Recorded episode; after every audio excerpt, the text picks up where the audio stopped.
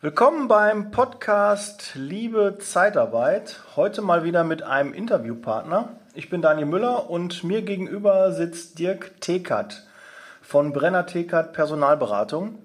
Dirk und ich kennen uns ja schon länger und ich freue mich riesig, dass er jetzt für ein Interview ähm, zur Verfügung steht.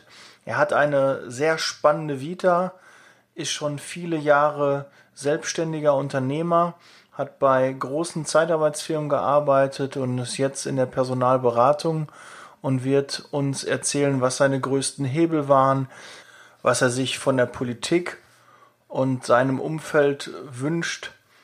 Und er wird uns noch ein kleines Geheimnis verraten, was du sicherlich noch nicht wusstest und auch seine Mitarbeiter nicht wissen.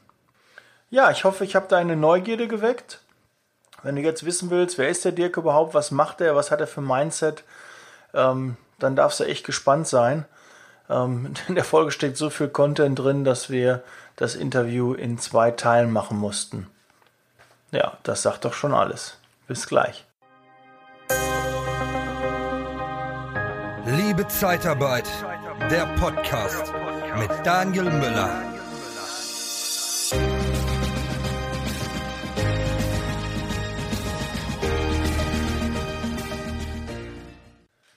Ja, schön, dass du wieder eingeschaltet hast. Heute, habe ich gerade schon gesagt, sitzt der Dirk mir gegenüber. Dirk ist ähm, einer von zwei Geschäftsführern der Brenner Tekat Personalberatung.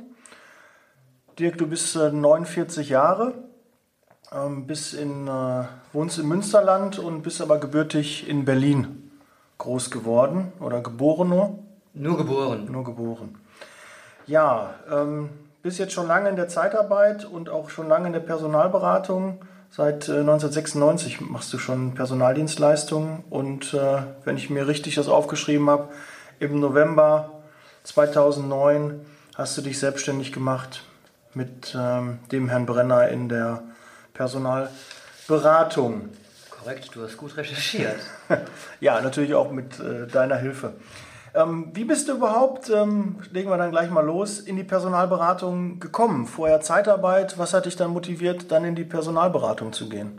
Ich denke, es war ein zwangsläufiger Schritt. Wenn du über 15 Jahre in der Zeitarbeit tätig bist, alle Positionen durchlaufen hast und irgendwann merkst, was so deine richtige Affinität ist. Das Gewinnen von Menschen, der Kontakt zu Menschen, Netzwerke pflegen, da ist Personalberatung naheliegend, um für andere Unternehmen geeignete Fach- und Führungskräfte zu finden.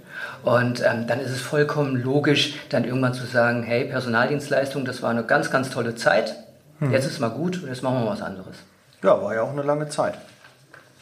Ähm, wie beschreibst du, ähm, was du eigentlich beruflich machst? Wenn du zum Beispiel auf einer Party bist, am Grill stehst und dich fragt einer, hey Dirk, was machst du überhaupt beruflich? Ja, äh, zum Anfang sagte ich immer, ich bin Personalberater und äh, da sah ich so ganz große Fragezeichen im Auge, obwohl ich gar nicht verstanden habe, warum, aber es kapierte damals keiner, was ein Personalberater überhaupt ist, außer den Menschen, die schon öfter mit einem konfrontiert waren. Ich bin Headhunter. Ich bin Headhunter, werde von Firmen, von unseren Mandanten beauftragt, geeignete Fach- und Führungskräfte zu finden. Und bei dem Begriff des Headhunters, das kapiert jeder. Ja, was ich mache. Das ist ein gängiger Begriff, den kennt jeder. Ähm, beschreib auch vielleicht mal ähm, kurz so deine berufliche Laufbahn in der Personalberatung. Äh, wie war so die Entwicklung? Was gab es da für einzelne Milestones, die du ähm, ja, überschritten hast, durch, durchwandert hast quasi. Meinst du jetzt nur die Personalberatung, die wir seit 2009 begleiten, oder auch die Personaldienstleistung? Wir können ruhig noch einen Schritt davor gehen. Personaldienstleistung ist ja auch äh, unser Kernthema oh ja. hier im Podcast. Da kannst du natürlich auch gerne drauf eingehen. Ja. Ich muss jetzt mal weit zurückgehen, denn ähm, vor meinem Einstieg in die Zeitarbeitsbranche, da habe ich was ganz Trockenes gelernt, nämlich die Ausbildung absolviert zu einem Versicherungskaufmann. Ja. Und ähm, in diesen drei Jahren habe ich eigentlich schon gemerkt, dass ich an diesem doch verdammt trockenen Job nicht viel Freude habe. Ich hatte aber auch den Eindruck, dass diejenigen, die mit mir arbeiteten, das waren ja häufig Sachbearbeiter, auch nicht so viel Freude an mir hatten. Naja, und so mit Mitte 20 schaust du dich um und da hat man ja noch seine Stellenanzeigen in der Zeitung gefunden. Und da habe ich eine, Zeit, eine Anzeige gefunden äh, mit dem Titel Personaldisponent gesucht. Und eigentlich ja. habe ich mich nur darauf beworben, weil ich diesen Titel so cool fand. Ja. Naja, und ähm, ich bewarb mich darauf, wurde eingeladen, führte auch ein paar Bewerbungsgespräche mit demselben Unternehmen und fand mich dann als Personaldisponent in einer ganz kleinen Niederlassung in meiner alten Heimatstadt in Wiesbaden wieder. Hatte dort eine ganz tolle Chefin, die ähm, mir alles beibrachte, was in diesem Geschäft relevant ist. Hatte noch eine Kollegin, wir waren auch nur, ich glaube, in der Überlassung hatten wir vielleicht sechs oder sieben Mitarbeiter. Oh, also oh, das, das war viel, ja. nee, noch am Anfang, war, ja. Das war überhaupt nicht viel. Ja, also, es wurde im Laufe der Zeit dann ein bisschen mehr. Ich glaube, irgendwann hatten wir sogar ähm, eine der größten Niederlassungen dieses Unternehmens. Aber gerade in den Anfängen, ja, ich dachte, ich würde Personal disponieren und hatte nicht den Plan, dass ich auch akquirieren müsste, weil Akquise stand für mich in meiner Karriere überhaupt nicht auf dem Schirm. Mhm. Und ähm, so im Laufe der Zeit überzeugte man mich, dass es doch ganz gut ist zu akquirieren, wenn man auch mehr ähm, Mitarbeiter in Einsatz bringen möchte und nicht nur Personal disponiert, weil kannst du dir vorstellen, bei sechs Leuten hat man ja nicht so wahnsinnig viel zu tun. Da ist auch mal Langeweile, ja. ja so. Und wenig Bewegung. Da klingelt das Telefon nicht so oft. Ähm, war das denn ein, schon ein großer Player? Hatte der viele Niederlassungen gehabt oder war es eher ein, ein kleines oder mittelständisches äh, Zeitarbeitsunternehmen? Also damals war es ein kleineres Unternehmen, schon recht ordentlich aufgestellt und mittlerweile befinden sie sich, wenn ich richtig informiert bin, in der Lündonk-Liste irgendwo so in den Top 20. Also okay. hat sich toll entwickelt. Also man ähm, kennt es, ja. Ja, man kennt es mit Sicherheit. ja. ähm, ich habe dort auch bis zum Gebietsleiter alle Positionen durchlaufen, die es so gibt, hatte dort tolle Förderer, ähm, lernte vieles, was ich heute auch weiterhin umsetze, lernte auch einiges, was ich äh, nicht umsetzen würde, was ich auch nicht unbedingt raten würde. Aber ich denke mal, unterm Strich war es so, es war eine ganz tolle Schule in diesen sieben, acht Jahren, die ich dort war mhm. und äh, konnte dann ruhigen Gewissens zu einem anderen Dienstleister wechseln. Mhm. Ja, und dann bist du in die Personalberatung nee. gewechselt, nee, noch nicht. Nee, nee. Äh, ich bin tatsächlich von einem Headhunter ja. abgeworben worden und wechselte dann zu einem Dienstleister, der seinen Hauptsitz hier im Ruhrgebiet hat, mit ursprünglich sechs Niederlassungen und mir wurde in Aussicht gestellt, Regionalmanager zu werden. Oh, cooler Titel fand mich dann aber wiederum in Wiesbaden als Niederlassungsleiter wieder und äh, habe mit einer ganz, ganz tollen Kollegin, die mir folgte von meinem alten Arbeitgeber, diesen Standort entwickelt und dann sukzessive eine ganze Menge neuer Niederlassungen mit meinem Geschäftsführer und äh, Gesellschafter aufgebaut. Ähm, Irgendwann äh, fand ich mich dann in Oberhausen wieder, wurde Prokurist, wurde Mitglied der Geschäftsleitung, übernahm die gesamte operative Verantwortung des Unternehmens. Allein in äh, 2008, vielleicht nicht unbedingt das coolste Jahr für die Zeitarbeit. Ja, und Wirtschaftskrise. Ja. ja, Katastrophe. Das ja. war eine ganz üble Zeit. Wir eröffneten, weil der Geschäftsplan es hergab, 25 neue Standorte. Und, ähm, ja. ja, du kannst dir vorstellen, dass das nicht so ein ganz tolles Erlebnis war. Wobei viele dieser damals gewonnenen Kollegen sind auch heute noch an Bord und ähm, bin heilfroh, dass wir dieses scheppige Jahr gut überstanden haben. Aber das war eine Erfahrung, die jetzt nicht so viel Freude machte. Was aber viel Freude machte, die Menschen zu gewinnen. Mhm. Denn in diesem Unternehmen, wo ich war, dieses Unternehmen zielte ausschließlich darauf ab, Menschen zu gewinnen, die bereits einen gewissen Branchenhintergrund haben. Mhm. Und da kommen wir zum Thema Headhunting. Wir haben mit dem einen oder anderen Personalvermittler zusammengearbeitet, konnte mir natürlich auch anschauen, was derjenige gut macht, was man vielleicht auch besser machen kann. Ja, und irgendwann ist so der Punkt da, ich war Ende 30, wo du dir überlegst, Mensch, war es das jetzt schon? Oder lässt du dich nochmal auf eine ganz neue Nummer ein? Naja, so ganz neue Nummer, Personalberatung. Ich konnte es, ich wusste, wie man Personal gewinnt und ähm, weiß, glaube ich, mit Menschen ganz gut umzugehen. Von daher lag der Schritt echt nah, sich überhaupt mit dem Gedanken auseinanderzusetzen. Mhm. Aber war ja eigentlich schon ein, ein Risiko, wenn ich überlege, du hast ja schon steil Karriere gemacht und saßt wahrscheinlich schon gut im Sattel und dann nochmal was, was Neues beginnen das erfordert schon viel Mut und Respekt. Also, Macht wahrscheinlich nicht jeder. Wahrscheinlich macht es nicht jeder, aber du kannst dir vorstellen, diese Jahre 2008, 2009, die waren zumindest für einen wie mich jetzt auch ziemlich strapaziös.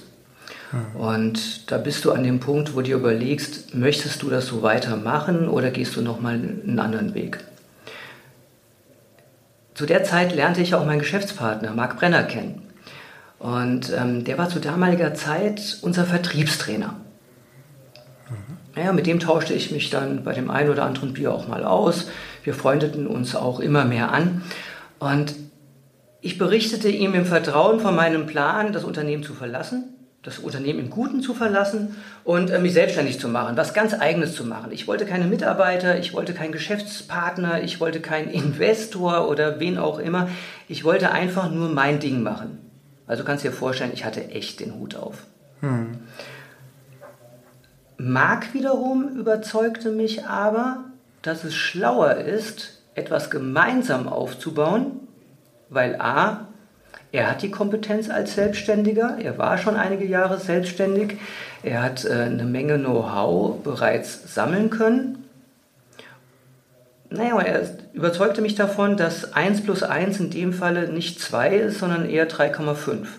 Und wenn ich das jetzt im Nachgang betrachte, wir sind ja in diesem Jahr in unserem zehnten Jahr, da ist es wahrscheinlich 5,2. Also es war mit Abstand die beste Entscheidung überhaupt, dass äh, er mich davon wirklich richtig überzeugt und mich breit quatschte, dass äh, wir gemeinsam Brenner Tekert starten. Mhm. Und die, die Motivation, die dahinter kam, dass du jetzt ähm, auch dauerhaft Unternehmer sein möchtest und ähm, dich da weiterentwickeln möchtest, ähm, wie, wie, wie kam die Motivation? darüber habe ich mir jetzt äh, vor, vor, einiger Zeit Gedanken gemacht, als äh, wir unseren Businessplan aufstellten. Und wenn man Zahlen vor Augen hat, da wird es einem ja doch ein bisschen schummrig, wenn man weiß, das ist das eigene Geld. In der Vergangenheit war es so, da habe ich andere Leute Geld ausgegeben und da tut das ja erstmal nicht so weh. Ich hm. merke es vielleicht am Bonus. Wenn es ganz hart kommt, würde ich entlassen werden. Hm aber es ist nicht das eigene Geld. Ähm, in den Anfängen machte ich mir darüber gar keine Gedanken. Ich habe eine Menge hinter mir gelassen, kannst du dir vorstellen. Ein ordentliches Einkommen, ein sicheres Einkommen. Ein Jahr Kündigungsfrist hatte ich, glaube ich, damals sogar. Ähm, ja, und das Einkommen, Auto, alles war sehr ordentlich. Ähm, und dann wiederum auf 15 Quadratmetern anzufangen in einem Business Center, ähm, das war wieder was anderes, ja. Und für jeden Euro, den du ausgibst, äh, selber dafür sorgen zu müssen, dass der auch reinkommt, ähm, das war schon äh, eine Nummer. Aber wie gesagt, dieser Respekt davor oder das Thema Mut, ich, ich stellte mir die Frage gar nicht. Mhm. Jetzt im Nachgang, wo du mir die Frage stellst, hätte ich vielleicht mal machen sollen. Aber in, in der Zeit ist natürlich, glaube ich, schon dein Warum klar geworden, warum du das machst, was deine Motivation so ähm, jetzt ist. Ähm, kann man das in, in, in zwei, drei äh, Sätzen zusammenfassen, ja. äh, was dich so jeden Tag antreibt? Ja, ich, ich, ich, ich will gestalten. Ich will gestalten, ich möchte besser machen, ähm, ich möchte entwickeln, ich möchte kreieren, ähm, will in Gedankenaustausch einsteigen, will brainstormen. Darauf habe ich Lust. Ähm, immer die gleichen Dinge zu machen, ist, glaube ich, nicht unbedingt mein äh, zielführender Zweck, der mir anscheinend so in meinen Genen liegt. Nein, ich, ich möchte Dinge äh, gestalten und verändern. Ich möchte mich mit Kollegen umgeben, möchte die entwickeln. Ich bin ja mittlerweile in unserem Unternehmen der Methusalem. Hm. Mit 49 bin ich mit Abstand der Älteste. Früher war ich in der Führungsriege, in der, in der Hierarchie immer der Jüngste. Ja, und, und heute finde ich es wahnsinnig spannend, äh, sich mit deutlich jüngeren Menschen zu umgeben, die zum Teil vier, fünf Jahre älter als meine Tochter sind. Und ähm, Blickwinkel kennenzulernen, die du so gar nicht auf dem Schirm hast. Aber auf der anderen Seite immer wieder zu überlegen, wie kannst du das in dein Geschäft einbauen und ich muss mich nicht dauernd mit irgendwem auseinandersetzen, wenn ich etwas umsetzen möchte. Ich habe meinen Geschäftspartner, dem muss ich die Idee verkaufen. Wenn er sie nach einer Zeit gut findet, idealerweise auch mal sofort, dann freue ich mich darüber. Ähm, womöglich stellt er aber auch Fragen, über die ich mir gar keine Gedanken machte und dass wir dann Dinge einfach miteinander umsetzen können, ohne fortwährend mich irgendwem gegenüber rechtfertigen zu müssen.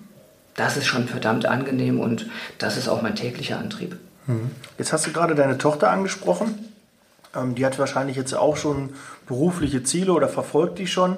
Was, was war denn ursprünglich mal dein berufliches Ziel? Wolltest du immer schon äh, in die Personalberatung, Zeitarbeit gehen? Das ist ja meist nicht so, ne? dass man aufwacht und sagt, ach ja, jetzt habe ich mal Bock auf Zeitarbeit. Ja, ich wusste ja gar nicht, was Zeitarbeit ist. Ähm, ich wollte Manager werden. Also meine Mutter erzählte mir, dass ich mal mit 16 ein Praktikum in einem Hotel absolvieren wollte und da fragte mich der Personalleiter, was ich denn mal zukünftig werden wolle und sein wolle und dann sagte ich wohl zu ihm, ich würde gerne auf seinem Stuhl sitzen. Ambitioniert. Ja, ja ist so. Meinem Friseur, als ich damals noch äh, zu einem gehen musste, sagte ich auch, ich wollte so eine Managerfrisur haben. Dann sagte er, ja, dann müsste ich dir eine Glatze schneiden. Ich meine, jetzt muss er sie mir nicht mehr schneiden, ich habe sie, ja. ja. Nein, aber ich wollte, ähm, ich wollte, ich wollte Manager werden. Warum auch immer. Ich wollte äh, viel reisen, dachte mir, das ist eine tolle Sache, wollte in schönen Hotels wohnen ähm, und in, in tollen Restaurants essen. Das fand ich so erstrebenswert, ja. Mhm. Und deine Eltern haben sich das auch so vorgestellt oder hatten die andere Pläne mit dir? Ja, wenn es nach denen äh, gegangen wäre, da wäre ich wohl im öffentlichen Dienst gelandet, irgendwo als Beamter ähm, oder hätte einen handwerklichen äh, Beruf ergriffen, weil das, was ich jetzt erlebe, das habe ich äh, in der Kindheit so nicht erlebt. Ne? Mhm. Ja, Kindheit, ähm, die lassen wir jetzt mal ähm, legen wir mal so quasi an. Ist auch schon lange Alter. her, du. Ja, ist, ja gut, 49 äh, ist jetzt noch kein Alter. Ähm, was würdest du so sagen, ist so eine deiner wichtigsten Eigenschaften und positiven Eigenschaften deiner täglichen Arbeit? Was kommt dir da zugute? Was, ähm, was kannst du da nennen? Ich bin Optimist. Gucke nicht nach hinten. Ähm, mich interessieren Fehler, Misserfolge nur am Rande. Fehler, Misserfolge hinterfrage ich vielleicht noch, warum, aber ich beschäftige mich nicht damit. Ich habe überhaupt kein Interesse daran, mich mit äh, negativen Dingen zu beschäftigen. Ich versuche immer nach einer Lösung zu suchen und diese Lösung auch zu finden. Manchmal vielleicht bin ich zu schnell mit manchen Lösungen zur Hand, aber ich denke, immer weitergehen, nicht großartig zurückgucken und auf der anderen Seite, meine Disziplin ist wohl ganz gut ausgeprägt und ähm, ja, ich würde sagen, so ganz ehrgeizlos bin ich auch nicht. Ja, wichtige Eigenschaft. Ich ja, bin auch sehr ehrgeizig und das kann einem manchmal auch im Weg stehen. Deshalb zu übertriebener Ehrgeiz ist immer dann schwierig, das, ja, brutal. So das, das Maß zu finden, was richtig ist und was nicht. Gerade für die anderen. Hm. auch, auch, das äh, stimmt. Ähm, jetzt hast du ja über 20 Jahre Erfahrung schon im Personalbereich, in der Personalberatung. Ähm, was würdest du so sagen, war denn eigentlich dein größter Hebel? Wo war so der, ähm, wo hat es Klick gemacht? Wo hat es ähm, auf einmal deine Dimension angenommen, die vorher nicht dran zu denken war? Diese Frage, die habe ich mir schon öfter gestellt. Ich glaube, weil es mich einfach nicht interessiert, wenn in den Medien oder vom Wettbewerb oder von unseren Mandanten so wirtschaftliche Horrorszenarien an die Wand geschrieben werden. Weißt du, ich komme ja noch aus einer Zeit, ähm, kennst du in der Zeitarbeit noch dieses Synchronisationsverbot? Ja kenne ich noch, da habe ich angefangen, ja. Sechs Monate Überlassung, 25 äh, mhm. Prozent Unterbrechungszeit und dann dürfte man ja wieder in den Einsatz oder gar noch. Wird das aufgeweicht dann ja, mit der Zeit und dann Wahnsinn. ganz abgeschafft. Und jetzt hat man es ja wieder ins Leben gerufen. Tolle ähm, Idee. Das waren alles Dinge, ähm, die der eine hinderlich saß, äh, sah. Mich selbst hat das nicht interessiert. Wenn Mitarbeiter frei wurden, dann war es mein Job, mich ans Telefon zu setzen und meine Netzwerke anzuwerfen, zu akquirieren, dass ich die Mitarbeiter wieder in gescheite Einsätze bekamen. So, und das war auch zu dem Zeitpunkt, als Tarifverträge kamen, wo ja auch die Branche aufschrie, oh, Tarifverträge und die Gewerkschaften, die bösen, bösen Gewerkschaften, wo ich, wo ich auch dachte, ja, was soll das? Dann muss ich mehr akquirieren, dann muss ich mir hm. gescheitere Kunden suchen, die auch bereit sind, gutes Geld für ihre externen Mitarbeiter zu bezahlen. Ähm, ich, ich habe diese Diskussion nie verstanden, ähm, was daran schwierig ist, Menschen, die arbeiten und von denen ich auch lebe, denen einen gescheiten Lohn zu zahlen. Und dafür bitteschön aber auch ein gescheites Geld von den Entleihern zu erhalten. Ich habe nie Interesse daran gehabt, Überlassungen durchzuführen, die auf dem Rücken der externen Mitarbeiter durchgezogen würden, dass Gewinne nur eingefahren werden, indem externe Mitarbeiter oder überbetriebliche Mitarbeiter schlecht behandelt werden, ähm, indem die beschnitten werden und auf der anderen Seite man sich dann darin sonnt, ähm, mit diesen unschönen Mitteln, die es ja früher wirklich gab, und die kennst ja, du sicher auch. Ich habe sie auch kennengelernt. Ja, die außerordentlich schändlich sind. Und darauf bin ich verdammt stolz. Ich hatte bei meinem ersten Arbeitgeber nach einer Zeit die größte Niederlassung bundesweit. Und wir hatten unsere arbeitsgerichtlichen Auseinandersetzungen komplett auf Null runtergefahren. Wir hatten so etwas nicht. Aufgrund der Tatsache, ich wäre sofort aus dieser Branche rausgegangen, wenn es sich bewahrheitet hätte, dass diese Branche nur in der Lage ist, Geld zu verdienen auf dem Rücken anderer, indem sie sie, ach komm, sind im Ruhrgebiet, bescheißt. Ja, ja das kann, kann man ruhig so sagen. Und das geht nicht. Ja.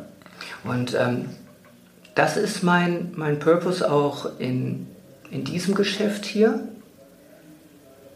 Wir verramschen unsere Arbeit nicht. Alle unsere Mitarbeiter, die sind uns hier verdammt wertvoll. Wir sind mittlerweile ein 20-köpfiges Team. Da bin ich nicht bereit, für Honorare, die sich für uns nicht rechnen, zu arbeiten. Lieber lasse ich es. Und ich habe eines gemerkt, gerade die Unternehmen, mit denen wir auch langfristig arbeiten, und so war es auch in der Zeitarbeit, mhm. die sind bereit, für einen ordentlichen Job auch ein gutes Geld zu zahlen. Wenn ich ein Haus baue und ich habe einen Architekten, einen Architekten, der für schmalstes Geld arbeitet, dann brauche ich mich nicht zu wundern, dass ich auch nur schmalste Leistung erhalte. Das ist nun mal einfach so. Ja, Was nichts kostet, taugt meiner Ansicht nach auch nichts. Ja. Das haben leider viele Kunden noch nicht so verstanden. Die versuchen immer ihre Dienstleister zu drücken im Preis und wundern sich dann, dass es äh, dann von der Qualität danach auch hapert. Ne? Wenn man nicht, ich bin auch nie angetreten, um der günstigste oder billigste zu sein, genau. sondern ich wollte immer bei, zu den Besten gehören. Ganz genau. Das äh, bekomme ich bei dir auch mit, dass ihr auch dazu gehören wollt genau. und auch dazu gehört. Aber ich kann da noch eines ergänzen. Es ist ja nicht nur so, dass die Unternehmen, die entleihen, immer billiger wollen. Machen wir uns mal nichts vor, wir wollen auch immer billiger. Ich will immer billiger fliegen, ich will immer billiger, ich will das Auto bestmöglich mhm. haben, aber natürlich immer weniger bezahlen, will ich auch.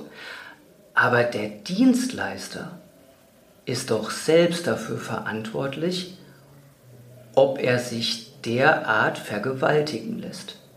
Mhm. Und da, finde ich, liegt der Hase im Pfeffer. Ich bin jetzt nicht mehr so nah an der Zeitarbeit, aber wundere mich, wie es sein kann, dass es immer weniger Bewerber gibt.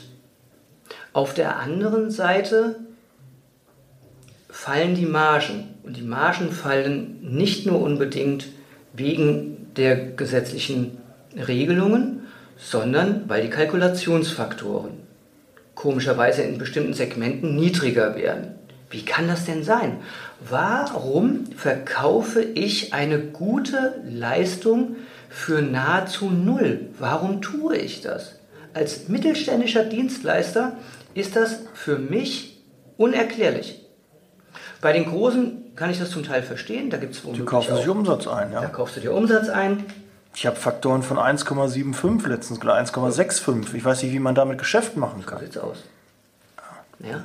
Aber der, der mittelständische Dienstleister, wo ich herkomme, der sein Geschäft vor der Haustür macht, der bei seinen Kunden weiß ich, fünf bis zehn, vielleicht auch mal 15 Mitarbeiter überlässt, vielleicht manchmal auch mehr, der muss sich doch nicht so vergewaltigen lassen. Das hat meiner Ansicht nach ganz, ganz viel mit, mit Selbstbewusstsein zu tun, mit Vertriebsfleiß zu tun. Und da sind wir wieder bei deiner Frage, was uns oder mein Tagesgeschäft auch ausmacht, unseren Erfolg ausmacht, dass wir immer weiter akquirieren.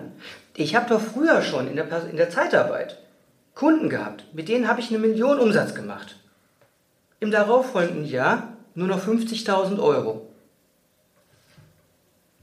Es war mir aber, in Anführungszeichen, egal, auch wenn ich am 1. Januar es nicht so lustig fand. Aber ich, ja, du musst akquirieren. Das ist meine Wahrheit und das ist meine Wahrheit in nahezu jedem Geschäft. Du musst akquirieren, akquirieren, akquirieren und dann einen guten Job abliefern. Und man darf sich mit sich, man darf mit sich auch nicht alles machen lassen. Äh, du kennst das auch. Du wirst angefragt, es werden Preise hinterfragt, du verhandelst, dann wird abgenickt, du schickst äh, den Vertrag, dann wird wieder nachgekobert, dann wird nochmal nachverhandelt. Du weißt doch sowieso, was passiert. Den Auftrag erhältst du in der Regel sowieso nicht. Oder aber du kannst ganz, ganz lange auf dein Geld warten. Oder es ist in der Regel eine Zusammenarbeit, die ohnehin dauerhaft von wenig Bestand ist. Hm. Aber da ist auch eins der ersten Learnings drin, die man ähm, hier entnehmen kann. Stell dich breit auf, äh, fokussiere dich nicht nur auf zwei, drei ähm, große Kunden, sondern guck, ja. dass du einfach in der Breite besser aufgestellt bist. Wenn, dann haben die Kunden weniger Macht ja. ähm, dir gegenüber, du kannst deine Preise besser durchsetzen. Und wenn mal ein Kunde abmeldet, dann sind da noch ganz viele andere. Wenn du einen Großkunden hast und der hört auf einmal sagt, boah, wir schmeißen die Zeitarbeit raus, dann hast du ein Problem. So sieht's aus. Hier an der Stelle machen wir erstmal einen Cut. Den zweiten Teil gibt es nächste Woche. Ich hoffe, du siehst es mir nach, dass die Folge Branding immer noch nicht gekommen ist, aber ich verspreche dir, ich werde sie jetzt schon im Anschluss an den zweiten Teil des ähm, Interviews hinten dranhängen und äh, dann kommt da auch nichts mehr dazwischen. Aber das Interview fand ich so genial, dass ich das einfach vorgezogen habe. Ja, und äh, auch im zweiten Teil kommt noch mal jede Menge Informationen, die, ähm, ja, die du einfach mitbekommen musst. Ja, es ist einfach aus erster Hand von einem Unternehmer, der erfolgreich ist, seit Jahren am Markt platziert ist, kommen da richtig geile Informationen. Und ähm, deshalb ähm, sei auf den zweiten Teil gespannt. Nächste Woche Mittwoch geht der dann wieder online. Wenn du sonst noch Fragen hast, die, ähm, die jetzt einfallen, ein Thema, was ich noch nicht bearbeitet habe, dann schick mir das gerne per Nachricht, per Message über Instagram oder auch Facebook oder geh auf meine Seite und dann werde ich daraus eine eigene Podcast-Folge machen. In diesem Sinne, lass dich nicht ärgern, du weißt, setz Leasing Baby. Ich bin raus, bis nächste Woche, dann kommt der zweite Teil. Ciao.